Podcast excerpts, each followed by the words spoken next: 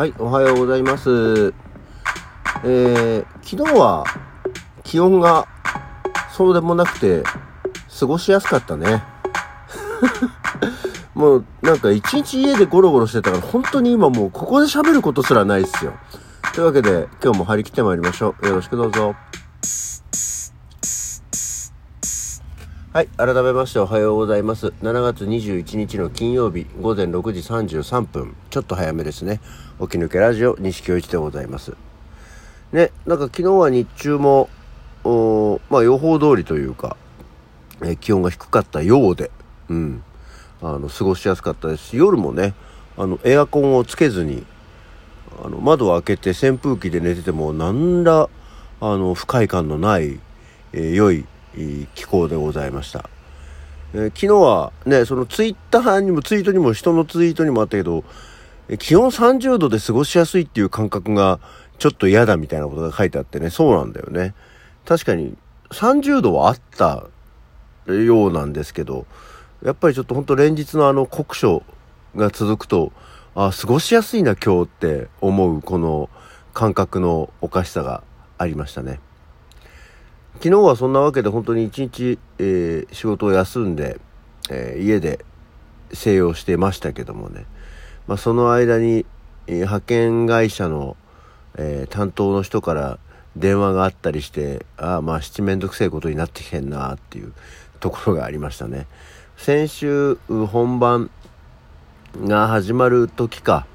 えー、一回仕事まあもうちょっと嫌になっちゃってサボったんですけどその時に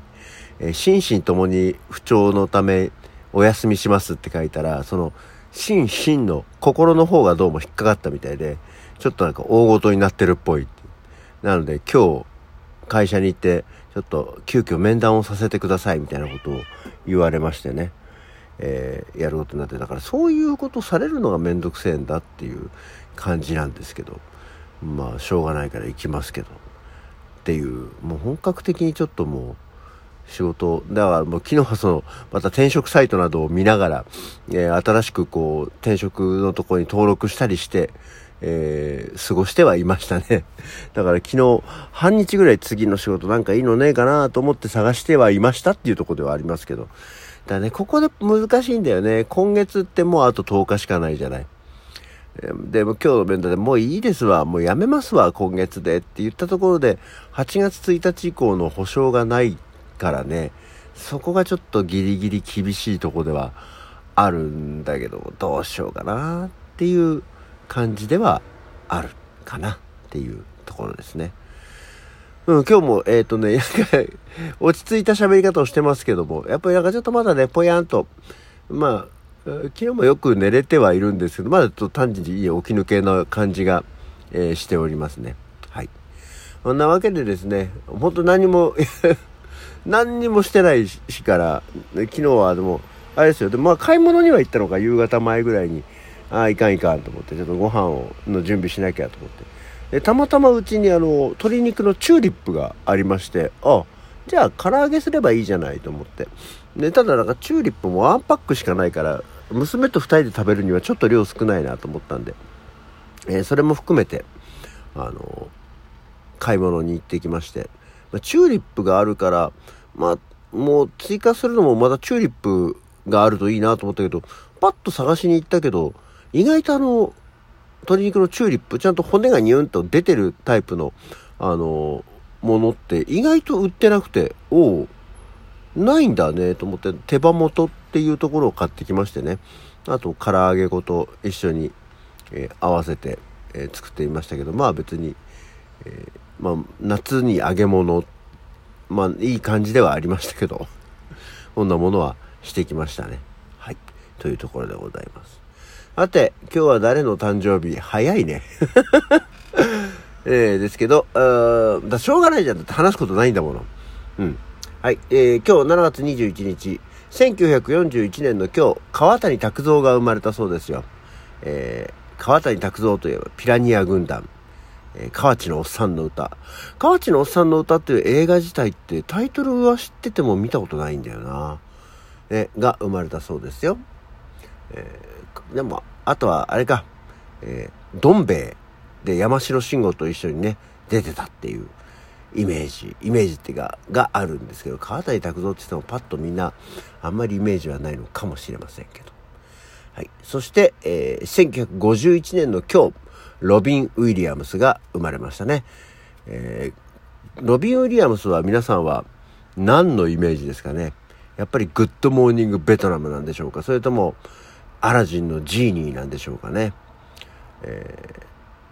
ー、あとは何？だって今を生きるじゃないや。なんかそういうちょっといい、いいやつ。いいお話のやつ。だったりしますけど、私ね、ロビン・ウィリアムスっていうのは、ロビン・ウィリアムスを認識する前に、えー、ポパイという映画がありまして、えー、あの、アニメのポパイですね。あれを実写化して、大こけにこけたという、う素敵な映画があるんですけど、これをたまたま子供の頃にね、ポパイが映画になるんだってっていうんで、映画館に見に行ったんですよ、実は。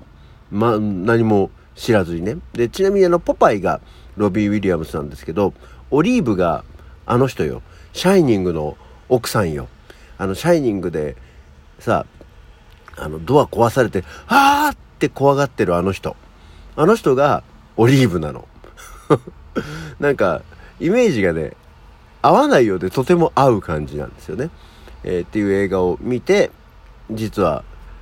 そそこでロビン・ウィリアムスを認識したわけじゃないんだよ。後々、ああ、ポパイってロビン・ウィリアムスだったのか、言われてみりゃそうか、みたいな感じではあったんですけどね。で、えー、まああとはやっぱり、あ、フィッシャー・キングも出てたね、ロビン・ウィリアムスね。えー、テリー・ギリアムの映画ですね。